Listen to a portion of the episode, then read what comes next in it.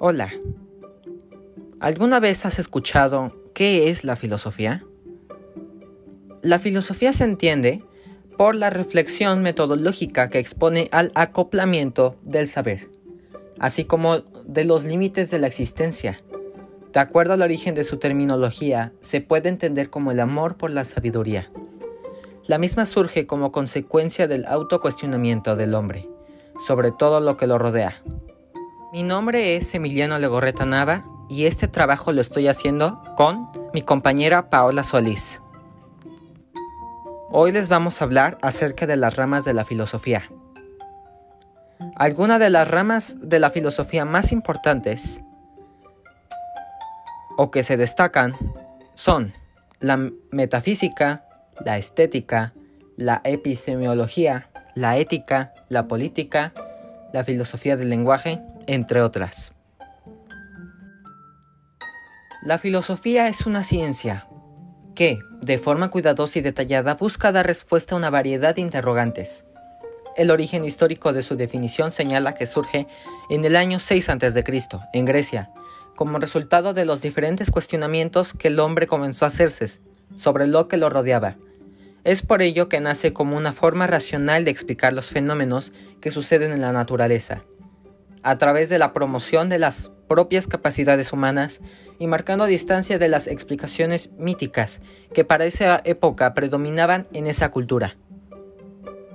La diferencia que hay entre qué es la filosofía y la definición de ciencia y lógica es que éstas no se seguían por conceptos, sino por funciones en una perspectiva de referencia y con observadores parciales. Su procedencia etimológica proviene, de Grecia en el siglo VI a.C y está compuesta por dos vocablos, filos, amor, y sofia, sabiduría, pensamiento y conocimiento. Entonces podemos decir que filosofía es amor a la sabiduría.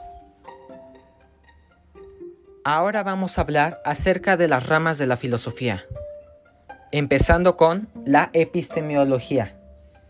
En concreto, es una de las ramas de la filosofía más relevantes desde el punto de vista científico. A continuación, veremos en qué consiste exactamente y cuál es su función. Se encarga de examinar los fundamentos en los que se apoya la creación de conocimiento. Etimológicamente, este término viene de la unión de las palabras epísteme, conocimiento, y logos, estudio. Conocimiento y estudio. Así pues, es una división de la filosofía que se encarga de explorar la coherencia interna de los razonamientos que llevan a la creación de conocimiento la utilidad de sus metodologías teniendo en cuenta sus objetivos, los contextos históricos en los que aparecieron esas piezas de conocimiento y el modo en que influyeron en su elaboración, y las limitaciones y utilidades de ciertas formas de investigación y de ciertos conceptos, entre otras cosas. Si tuviésemos que resumir el significado de la epistemología a una pregunta, esta sería, ¿qué podemos llegar a conocer y por qué medios? Así esta rama de la filosofía se encarga tanto de buscar enunciados válidos sobre aquellos contenidos que podemos conocer y también sobre los procedimientos y métodos que deberíamos usar para llegar a esa meta. Algunas funciones de esta filosofía son las de examinar los límites del conocimiento, evaluar metodologías y reflexionar acerca de la metafísica. Ahora es momento de hablar de otra rama de la filosofía importante. Esta viene siendo la filosofía ética o filosofía moral. Es la rama de la filosofía que estudia la conducta humana, lo correcto y lo incorrecto, lo bueno y lo malo, la moral, el buen vivir, la virtud, la felicidad y el deber. La ética contemporánea se suele dividir en tres ramas o niveles. La metaética estudia el origen, naturaleza y significado de los conceptos éticos. La ética normativa busca normas o estándares para regular la conducta humana y la ética aplicada examina controversias éticas específicas. Ética y moral son conceptos muy relacionados que a veces se usan como sinónimos, pero tradicionalmente se diferencian en que la ética es la disciplina académica que estudia la moral. La ética no inventa los problemas morales, sino que reflexiona sobre ellos. Las acciones relevantes para la ética son las acciones morales, que son aquellos realizados de manera libre, ya sean privadas, interpersonales o políticas. La ética no se limita a observar y describir esas acciones, sino que busca determinar si son buenas o malas. emitir un juicio sobre ellas y así ayudar a encauzar a la conducta humana. El estudio de la ética se remonta a los orígenes mismos de la filosofía en la antigua Grecia, y su desarrollo histórico ha sido amplio y variado. A lo largo de la historia ha habido diversas maneras de entender la ética y diferentes propuestas morales orientadas a la vida humana. Aunque la ética siempre fue una rama de la filosofía, su amplio alcance la conecta con muchas otras disciplinas, incluyendo la antropología, la biología, la economía, historia, la política, la sociología y teología.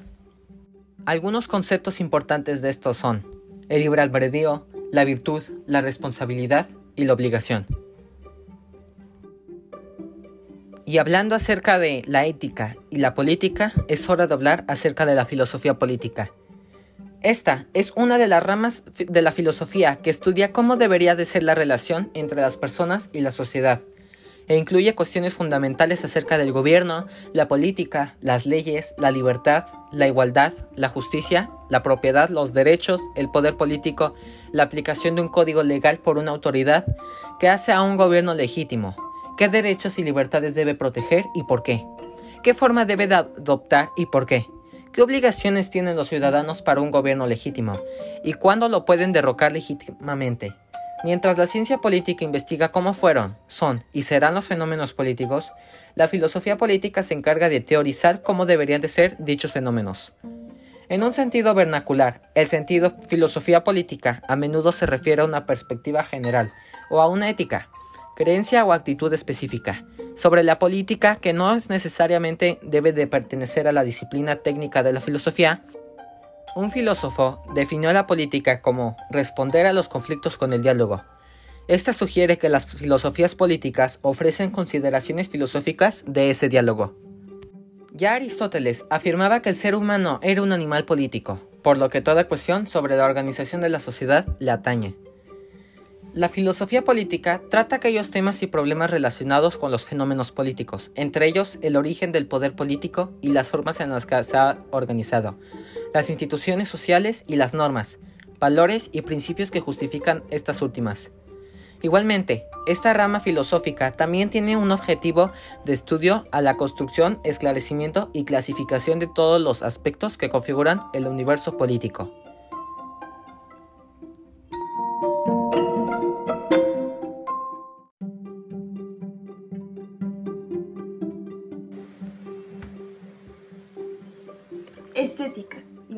Griego aesthetic, que significa percepción, y estéticos, sensible.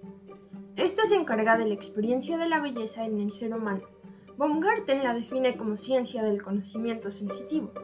Esta está ligada a la belleza y para que exista la estética es necesario el arte, lo cual es una actividad creativa del ser humano que consiste en transformar y combinar materiales, imágenes, sonido, para transmitir una idea o sentimiento y producir un efecto estético, o para embellecer ciertos objetos o estructuras funcionales.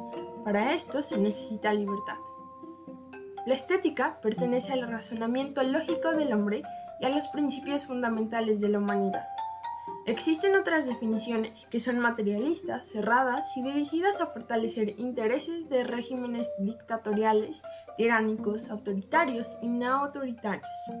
Por ejemplo, la estética para los nazis era todo aquello que despertara amor por Alemania. También tenía que representar belleza racial.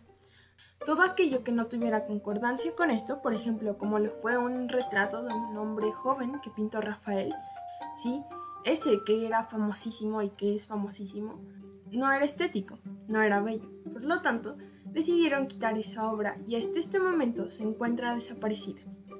La estética es importante ya que ha estado presente en diversas sociedades como en la sociedad esclavista en Grecia y en la antigua Roma, en la época del Renacimiento y de la Ilustración, en el socialismo y el capitalismo, durante todos estos periodos ha evolucionado y hemos podido ver que se engrandece en la medida en que se apega y protege los principios fundamentales del hombre y de la humanidad, y siendo la libertad la más importante de estos principios.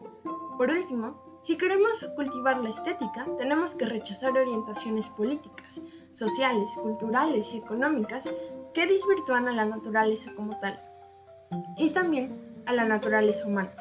Creo que esta es la razón por la que es una rama de la filosofía, porque no deben de existir prejuicios. Filosofía del lenguaje. Es la rama de la filosofía que estudia la naturaleza del propio lenguaje y el valor de éste en la convivencia y la organización de las sociedades. Esta se ubica en el grupo de los saberes emancipatorios que surgen a partir de la crisis de la razón moderna y del agotamiento de la filosofía de la conciencia. Esta aparece de la insatisfacción con la naturaleza de nuestro lenguaje y del uso que hacemos de él, de la urgencia de comprenderlo mejor para afrontar con éxito los antiguos y nuevos laberintos intelectuales y vitales. También pretende ir más allá del interés técnico del conocimiento y del interés práctico de la explicación de la acción ordenada a fines. Igualmente aspira ocupar el lugar de la crítica de la razón como la crítica universal de la experiencia mediada por el lenguaje y el sentido. La filosofía del lenguaje se divide en dos partes. La primera, que es la semántica, que se ocupa de la relación entre el lenguaje y el mundo. Algunos problemas que caen bajo este campo son el problema de la referencia, la naturaleza de los predicados, de la representación y de la verdad. Por una parte, se necesita tener designado para cada palabra un significado, pero por otro, la verdad y la falsedad no dependen de convenciones que hayan designado significados, sino de cómo es el mundo. La pragmática, en cambio, se ocupa de la relación entre los usuarios del lenguaje y el lenguaje. Algunas de las cuestiones centrales de la pragmática son la elucidación del proceso de aprendizaje del lenguaje, de las reglas y convenciones que hacen posible la comunicación y la descripción de los muchos y variados usos que se le da a esto. Entre ellos, describir estados de cosas, preguntar, ordenar, bromear, traducir, suplicar, agradecer, maldecir, saludar. La filosofía del lenguaje te hace reflexionar sobre el mismo lenguaje. No solo nos ha llevado a que las palabras tengan un significado y por lo tanto cuando las ocupemos las entendamos, sino también a poder reflexionar porque una expresión significa que estoy suplicando, y no solo eso, sino que ésta sea universal. Metafísica. La metafísica es una rama de la filosofía que estudia los problemas centrales del pensamiento filosófico, el ser en cuanto tal, el absoluto, Dios, el mundo, el alma. Intenta describir las propiedades, fundamentos, condiciones y causas primeras de la realidad, así como su sentido y finalidad. Utiliza la observación de la realidad y reformula ciertos conceptos clave para pensar en nuestra forma de estar en el mundo. La palabra proviene del griego tardío metafísica, que significa más allá de la física. Para Aristóteles, la metafísica es la filosofía primera, la que trata de las causas primeras, del ser en cuanto tal. De hecho, en la antigüedad, cuando no se utilizaba el método científico, a lo que recurrían era la deducción de leyes lógicas a partir del pensamiento. Sin embargo, hoy en día la metafísica se interesa por aquellos aspectos de lo real que son inaccesibles para los científicos. Por ejemplo, ¿qué es ser? ¿Qué es lo que hay? ¿Por qué hay algo en lugar de no haber nada? También establece sus propias bases para interpretar el mundo, por lo que no se trata de una ciencia, sino de una forma de pensamiento. Esto es importante, ya que nos lleva a reflexionar, a poder ver las cosas de otra perspectiva y que así sean evidentes. Nos lleva a hacer cambios y a crecer. Y eso sería todo. Estas son las ramas de la filosofía, bueno, son algunas ramas de la filosofía, las más importantes. Y por último, quiero eh, tocarles algo.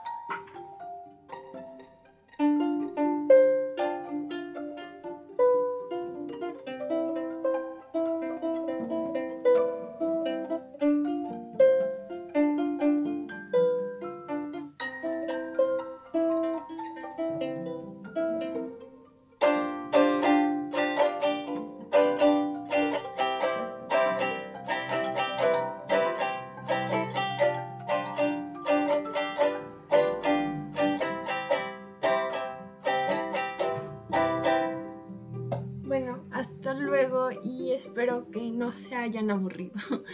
Gracias.